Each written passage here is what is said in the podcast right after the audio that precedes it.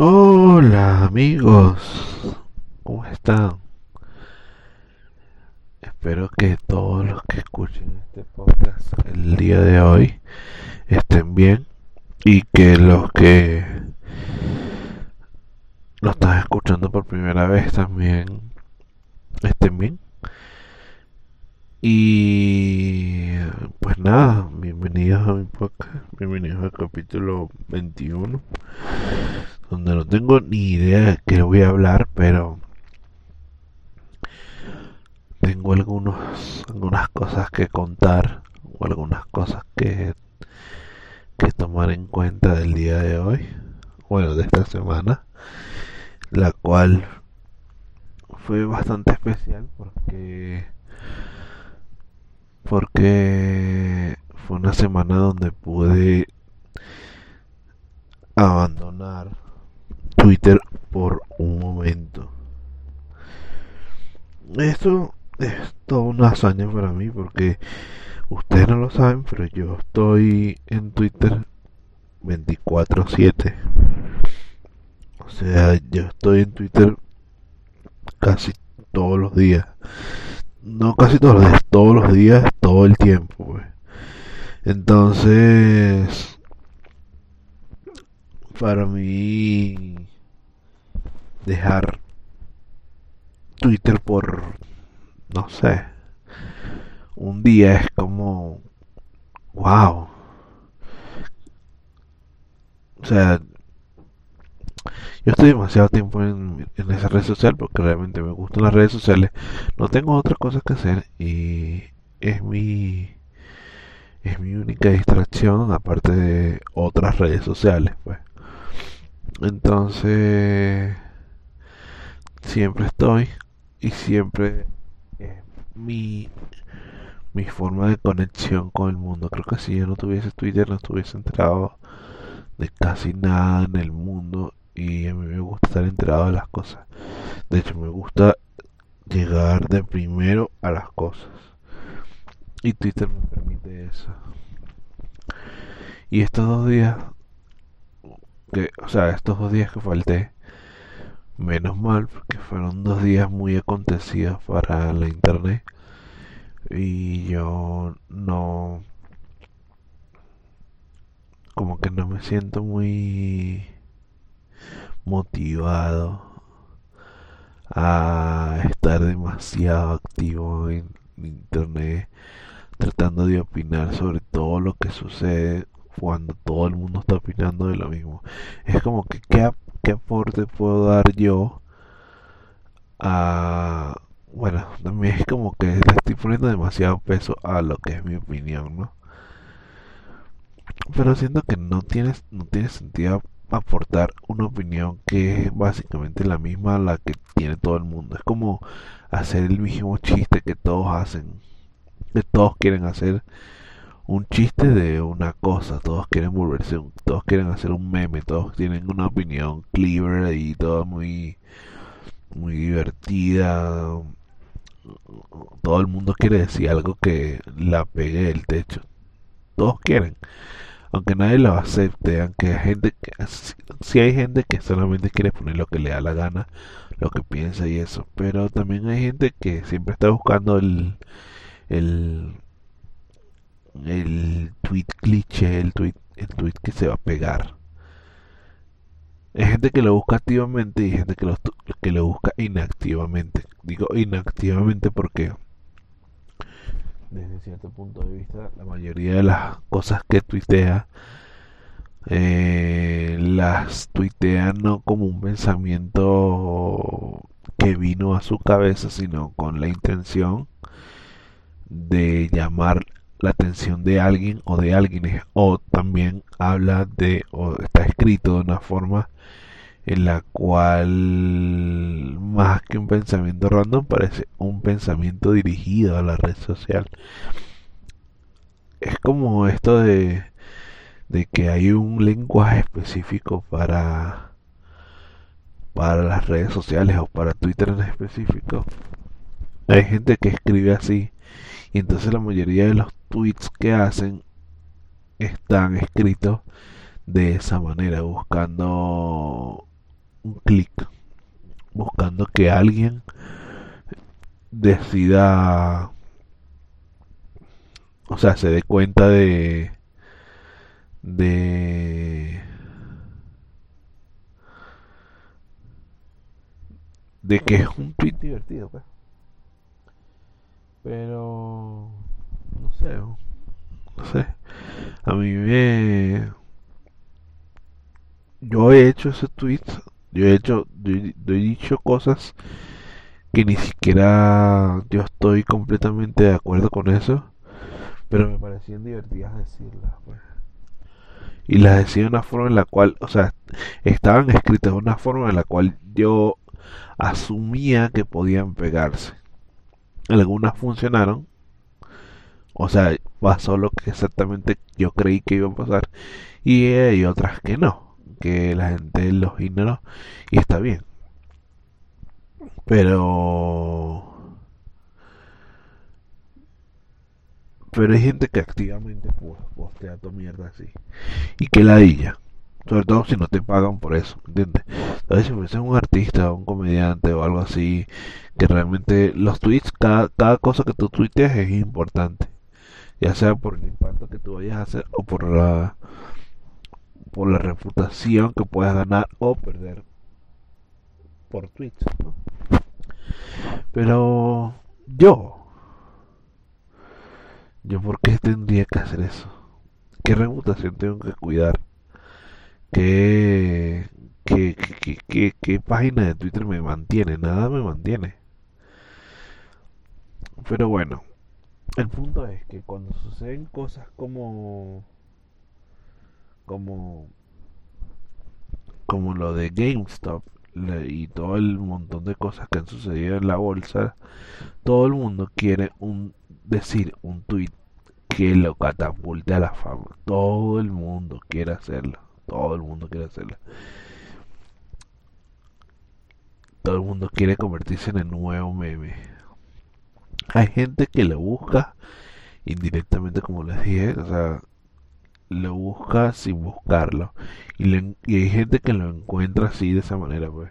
Y después están diciendo como que, mierda, marico, este, que la idea que me volví viral. Cuando realmente probablemente no es culpa de ellos, no lo estaban, no estaban buscando eso, pero sí estaban indirectamente, o sea, es difícil que tú escribas un tweet y no sepas cuál es el impacto que puedes tener sobre todo ahorita que tú sabes cómo funciona. O sea, yo sé exactamente. Puedo entenderlo de alguien que no use Twitter, pero alguien que, que usa Twitter todos los días tiene que entender cuál va a ser el impacto de las cosas que hice. Y qué es lo que podría pasar. Lo digo yo porque yo he hecho pruebas Inclusive, es que yo soy un aberrado de mierda. Yo he hecho pruebas en las cuales o hago un tweet de una manera y hago un tweet de otra manera, uno diciendo una cosa y otro diciendo otra cosa. Y gana el tweet siempre, o sea, siempre yo sé cuál es el que va a pegar y cuál no. Quizás la diferencia no es mucha entre uno y otro, pero yo tengo más o menos la noción de qué es lo que va a suceder. Y eso me hace bastante intenso al respecto, pues. Pero ¿qué hago? Es mi red social favorita. No, no puedo hacer más, o sea, no, tengo otra cosa que hacer. Parece divertido analizar y sobreanalizar todo el comportamiento de la gente ahí, sobre todo porque hay mucha gente que no lo sabe. Pues.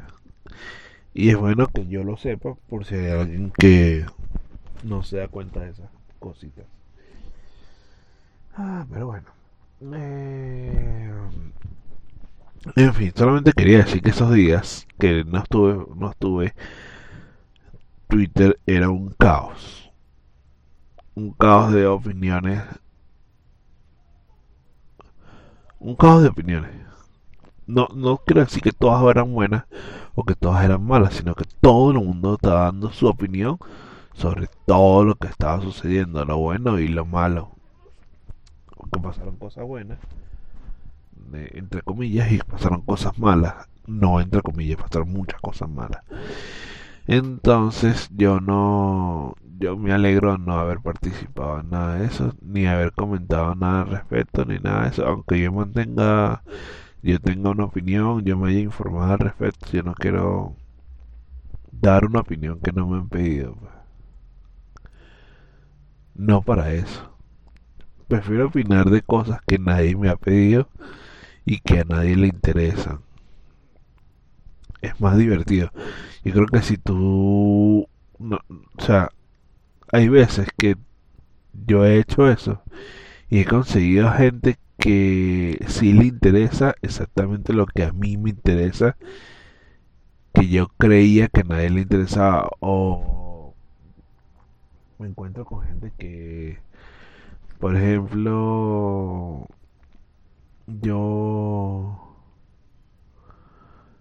yo me emociono con algo y de repente logro que otra persona se emocione con lo mismo. Eso lo vi de alguien que le gusta mucho el tenis y esa persona le gusta tanto el tenis. Es tan, tan, tan, tan fanática del tenis. Tan fanática del mismo jugador. Que hizo que todos sus amigos, o la gente que lo rodea, o sus mutuals, o lo que sea, eh, también fueron fanáticos del, del, aunque sea el jugador. Y eso se logra únicamente si tú hablas de lo que de lo que solamente a ti te interesa. Puede que tu misma pasión por algo que solamente a ti te interese haga que otras personas se interesen por eso que solamente a ti te interesa. Ese fenómeno me parece increíble, o no...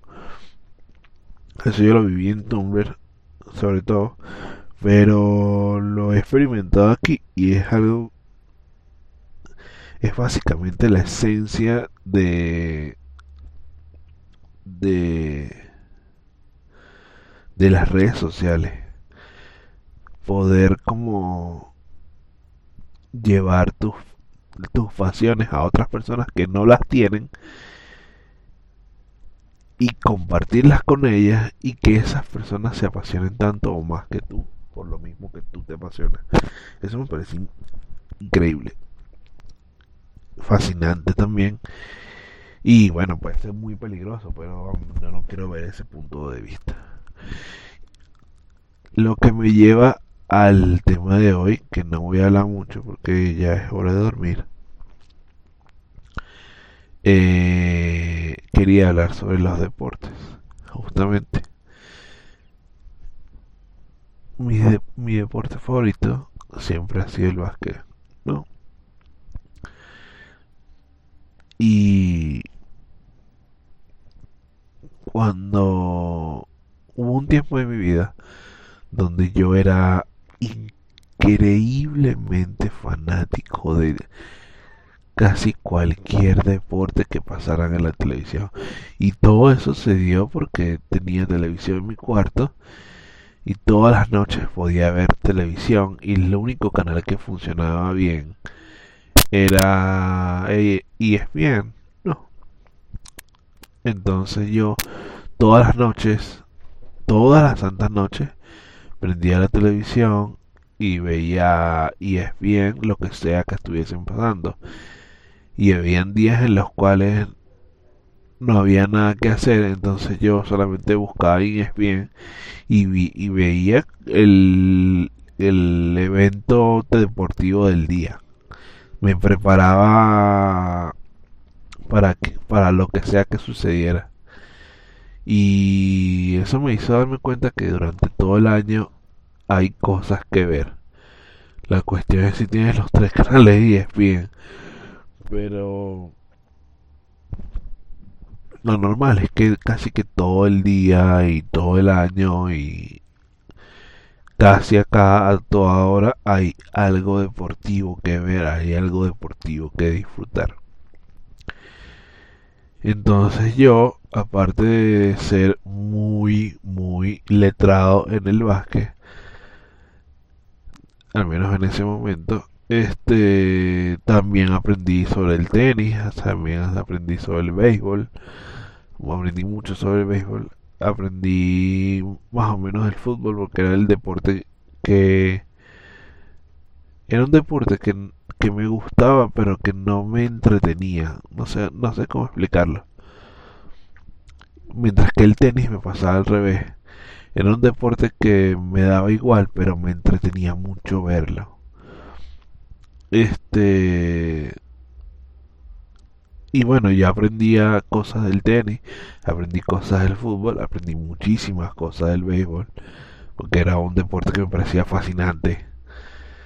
Eh, todavía me parece fascinante, lo que pasa es que suele ser aburrido en algunos momentos y muy emocionante en otros, pues, o sea, sí, eso, no, no, no, no sé ni cómo explicarlo. Y aprendí mucho sobre... ¿Cuál es el otro deporte? Bueno, las artes marciales mixtas y el boxeo. Aprendí algunas cosas. Sobre todo las artes marciales mixtas porque el boxeo... No sé, me aburría. Era como muy básico. O sea, yo ahora entiendo muchas cosas del boxeo, pero aún así no me interesa tanto como como las artes marciales mixtas que me parece como un, todo un, un arte pues Eh, y había otro deporte del cual aprendí coño la madre ah bueno el fútbol americano es más aprendí muchísimo más del fútbol americano que del rugby y aún así aún aprendiendo muchas cosas del fútbol americano había muchísimas cosas que no entendía del fútbol americano. Es un deporte el cual requiere demasiado cerebro. Es muy loco porque es, aunque es un deporte que requiere mucha inteligencia, hay que pensar muchas cosas, hay que tomar en cuenta demasiadas vainas. Es peligroso, es, un deporte fuerte, o sea, de mucha ciencia física. Eh, tiene muchas cosas que no, no tienen sus fanáticos y que tampoco tienen sus jugadores. O sea, la cantidad de reglas que tiene la NFL, la cantidad de jugadas que se pueden hacer en la defensa y en la ofensiva, la cantidad de posiciones que hay en la defensa y en la ofensiva, la cantidad de errores que se pueden cometer, la cantidad de trampas que se pueden hacer, cantidad de lesiones que se pueden hacer, la cantidad de protección, o sea, hay tantas cosas que tomar en cuenta que me sorprende que las jugadoras de NFL sean tan tan poco letrados, ¿me entiendes? Por ejemplo, los jugadores de NBA son personas, son, no, normalmente son gente que fue a la universidad y se nota, se, nota quién quién fue y quién no fue, pero la mayoría de, las, de, los jugadores de la NBA estuvieron en, la uni, en, universidades. Puede que hayan tenía un promedio de mierda, puede que les haya ido mal. Pero pasaron por ahí, ¿me entiendes? O sea, eh, su nivel de escolarización es alto. Es suficientemente alto como para aprender cosas, saber qué es lo bueno y qué es lo malo. Los de la NFL no parecen eso. Hay mucho, mucha gente bruta, ¿vale? Hay mucha gente bruta mucha gente bruta. Y eso está demostrado por la cantidad de escándalos que hay en los jugadores de la NFL que que no no todos nosotros como la NFL y la NHL son dos ligas, una de hockey y la otra de fútbol americano, que no dependen de, del mundo en general, ¿no? O sea, eh, la NFL es conocida por todo el mundo gracias al, a la mercadotecnia gringa, o sea, a la forma en la que se, se, se comercializa la NFL. La, la idea es que todo el mundo conozca el fútbol americano, pero por alguna razón no sea universal, o sea, los únicos que aspiran a estar jugando en la NFL es gente de Estados Unidos, o gente de Canadá, o gente de México. Pero no es, no es como la NBA o como la MLB. O sea, que son ligas que son de Estados Unidos y únicamente de Estados Unidos. Pero que realmente buscan muchísimo la internalización de sus jugadores. internacionalización de sus jugadores buscan que la NBA esté representada por un montón de países. Buscan que la NBA visite países para mostrarles cómo es. O sea, incentivan a eso. Y bueno, las ligas mayores básicamente viven de su de todo el montón de de de importados que van o sea, viven de eso. Pero la NFL no es así. De hecho, viven únicamente de los gringos. Es un deporte que solamente se juega en Estados Unidos. El rugby se juega en todo el mundo. En todo el mundo se juega rugby. Hasta en Estados Unidos se juega rugby. Pero el, único país donde se juega NFL es, la, es en Estados Unidos. Y aún así, los, el, es un deporte increíblemente importante. Creo que me atrevería a decir que es el deporte más importante de Estados Unidos porque es único de ellos. Es tan así que, bueno, el Super Bowl es un evento mundial. Pero es un evento mundial de un juego de fútbol americano del cual la mayoría no ve. La gente no ve el juego de fútbol americano, ve el, ve el show y si te quedas viendo el juego, no vas a entender una mierda. Tú vas a entender, ay, touchdown, ay, eh, eso, ya, eso es lo que tú vas a entender. Ay, metió un gol ahí, fue para allá y fue para allá.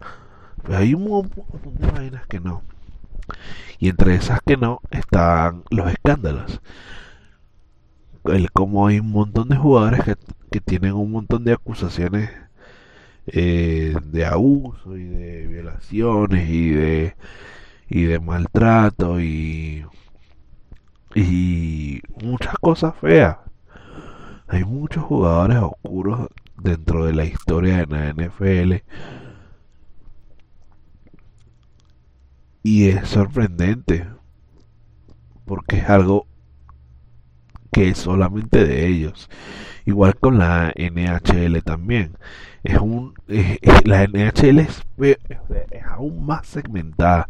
Es una liga de hockey que solamente se juega en ciertas partes de Estados Unidos.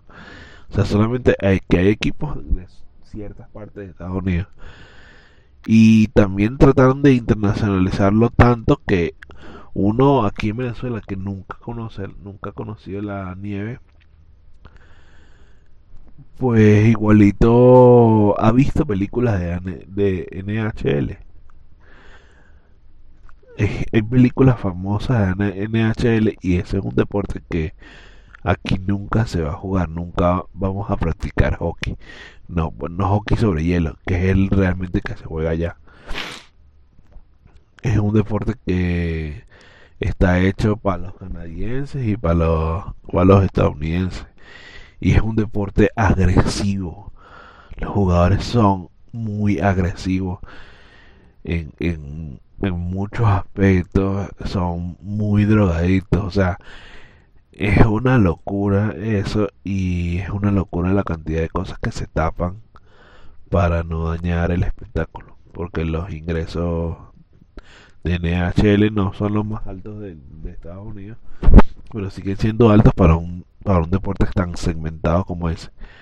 Igual que también es un deporte segmentado la la, la NFL porque no sale de lo que llamaríamos Norteamérica, que es México, Canadá y Estados Unidos. Y estoy diciendo México porque hay jovencitos mexicanos que van a las escuelas de Estados Unidos para poder pensar en meterse en un equipo de NFL.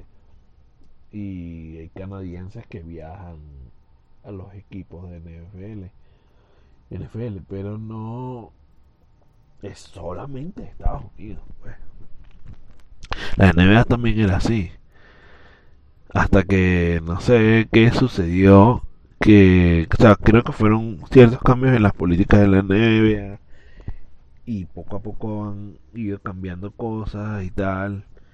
Eh, que hicieron que dejara de ser tan segmentada y fuese una liga mucho más internacional.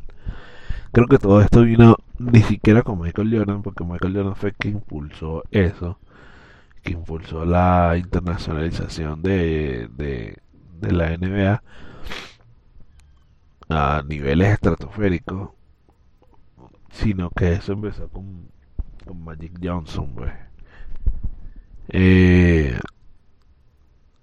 porque la NBA era un deporte o sea, era una liga donde no pasaban muchas vainas. O sea, no era un showtime, pues. Eso es una de las cosas que hace la NFL que no tiene ningún otro otro deporte. Que solamente lo está teniendo. Que o sea que a partir del, del, del éxito de la NFL se ha ido implementando en otros deportes que como la MLS, la MLB y la NBA que tratan de hacer un show o sea hacer del deporte un show y es muy loco pensar esto que es como mm, la reflexión de, lo que quería decir hoy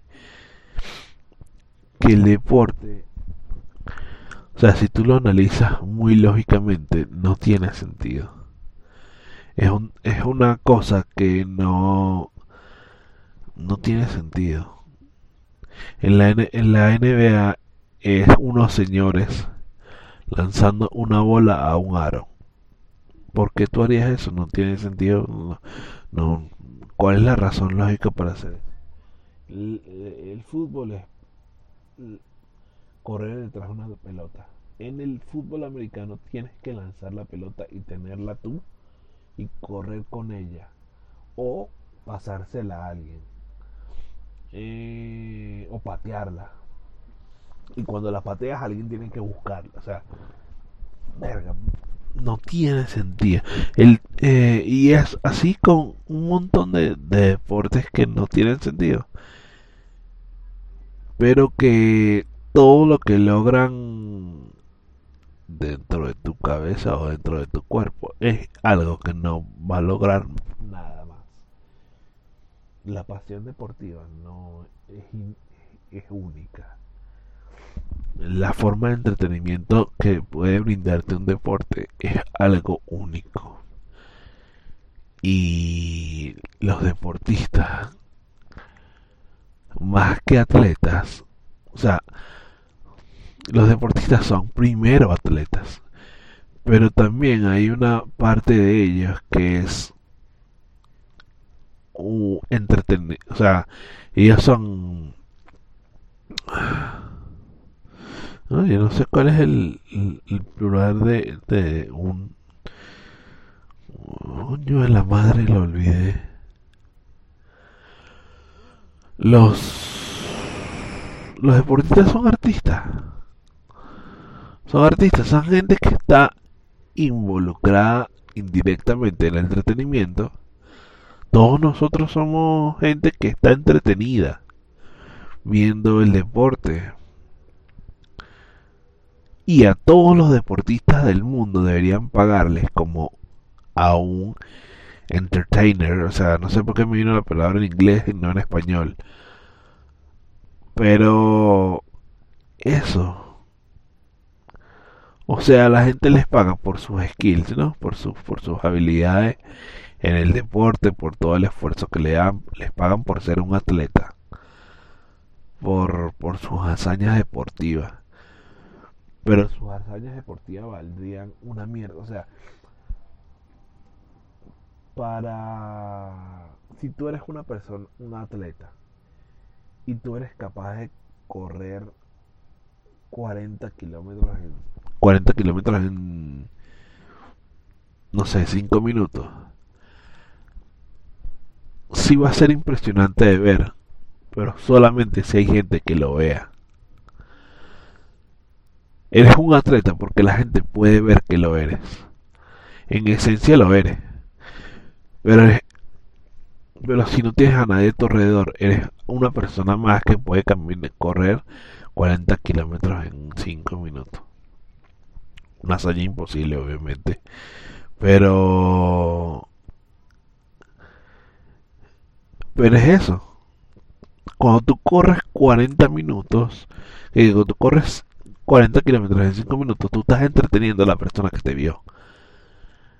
Y eso te hace un entertainer, o sea, un animador, una persona que está brindando entretenimiento y a, tu, a tu vida. No eres un, o sea, aparte eres un atleta, pero tu función principal es entretener. Y y es eso, pues entretienes con tus habilidades como atleta. Ok, sí. Claro, exacto. Pero eres una persona que entretiene. Ese es tu trabajo, entretener.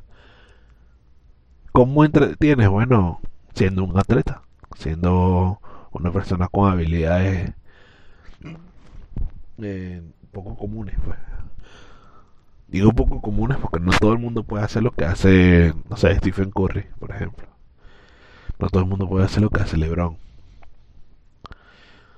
Eso no quiere decir que yo no pueda lanzar la pelota y, y meterla. Pero jamás voy a poder tener, jamás voy a poder ser el nivel de entertainer que son ellos. ¿Por qué no me viene la palabra en español de entertainer? Qué huevo, qué mamá huevo me siento diciendo eso. Pero es eso.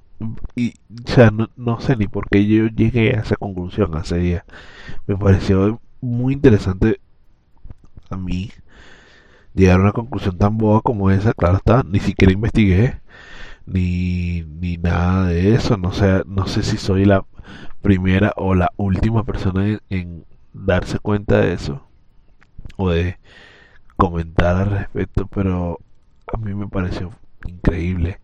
O sea, después de ahí me costó ver el, el deporte de la misma manera.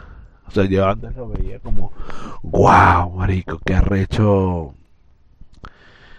qué arrecho que, que puedan hacer todas esas cosas.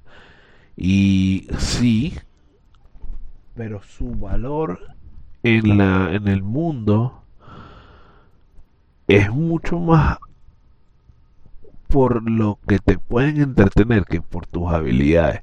Por eso hay muchos, muchos deportistas que no son tan buenos en lo que hacen, pero su capacidad de entretener los, los catapulta. Eso sobre todo pasa en la NBA. Hay muchos, por ejemplo, eh,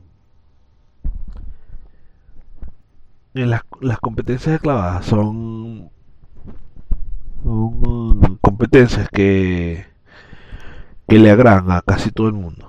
O sea, son es uno de esos shows de, deportivos que, que todo el mundo quiere ver y que a todo el mundo le parecen impresionantes, porque a todo el mundo entretiene, a todo el mundo le parece algo como, mierda, no puedo creer que alguien haga eso.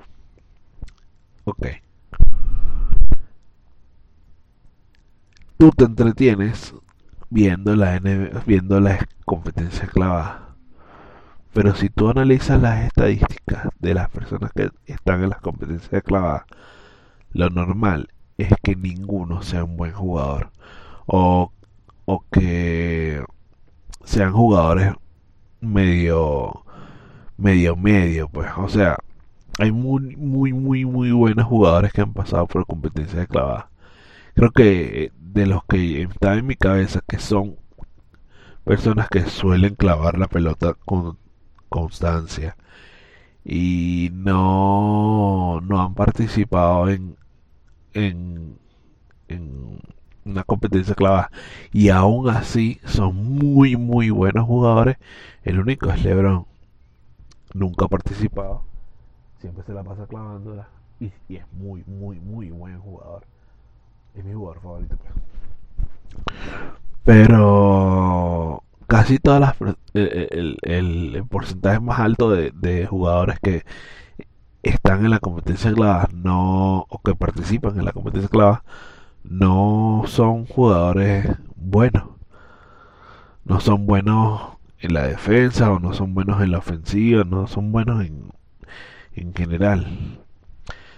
De hecho, están así que eh, eh, es casi de la competencia clavada es casi un, faro para todas las todos los tipos que podrían ser futuras estrellas como Michael Jordan que eh, básicamente hizo toda su su industria de zapatos en base a lo que él hizo en su competencia de clavada legendaria donde él hizo la eh, la figura que sale en los Air Jordan.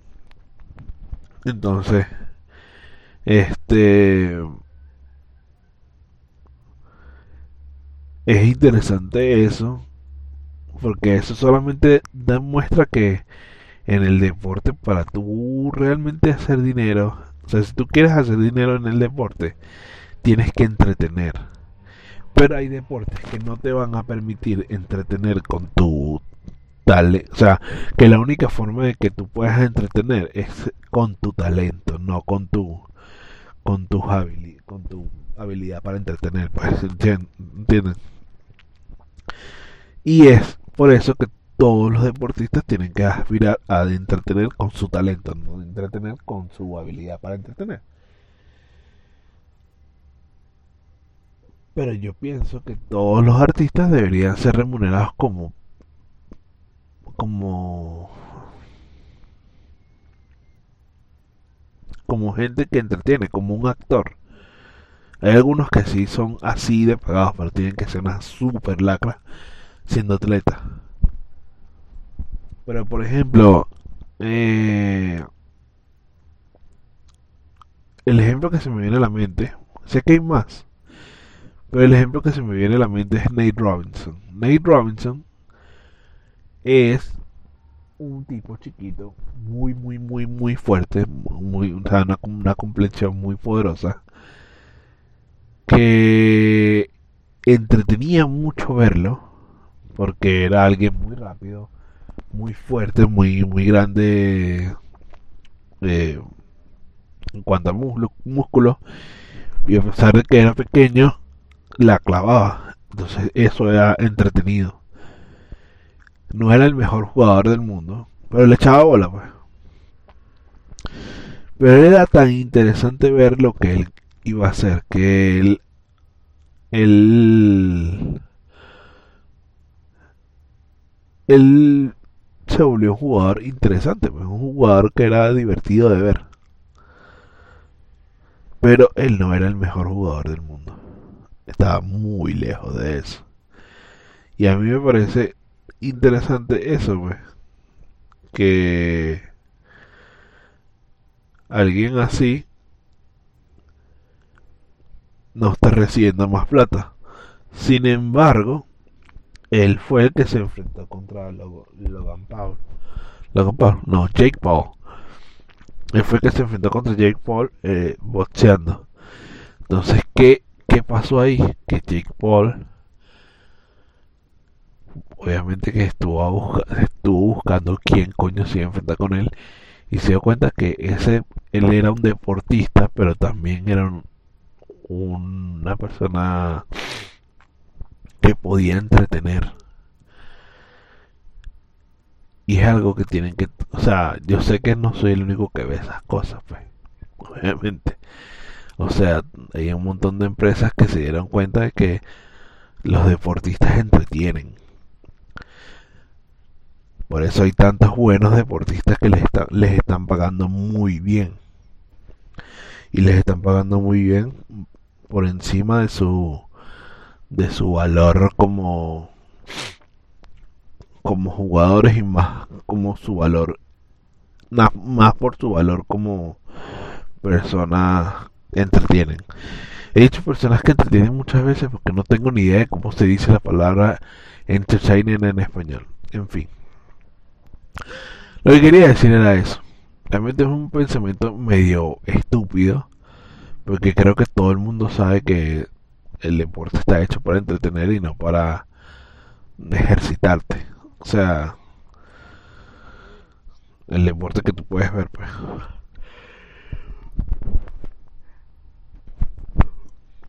Pero, pues yo nunca lo había internalizado. Además que es interesante ver cómo casi todos los deportistas, en especial los que entretienen, hacen lo que les da la gana. Se salen con la suya. Nadie les dice nada. Porque son deportistas. Porque son entre, gente que, que, que entretiene. Pero bueno. Este, solo todo. Solo todo lo que quería decir. Hablé demasiado en este podcast. Mucha, mucha estupidez. Y no les voy a pedir disculpas porque realmente pueden simplemente no escucharme. Este podcast es como para... ¿A quién coño le va a interesar ese pensamiento tan bobo? Pero necesitaba decirlo a alguien. Y este es mi espacio, pues. Es mi espacio personal. Me alegro que hoy sea sábado y que esta semana se haya terminado. Fue caótica para mi cerebro. Y quisiera pensar que cada día que pasa estoy mejorando más pero no sé qué va a suceder el siguiente día y no sé si va a pasar algo que me, me lleve a la mierda de nuevo. En fin, espero que mañana sea un buen día. Tengo muchas esperanzas el día de mañana, bueno, hoy. No esperanza, sino como me gustaría que sucediera algo bueno. Eso me devolvería la energía al menos por un rato. En fin. Este, gracias por escuchar a los que llegaron hasta aquí. Si no, no importa. Eh, igual gracias. Nos quiero mucho. Adiós.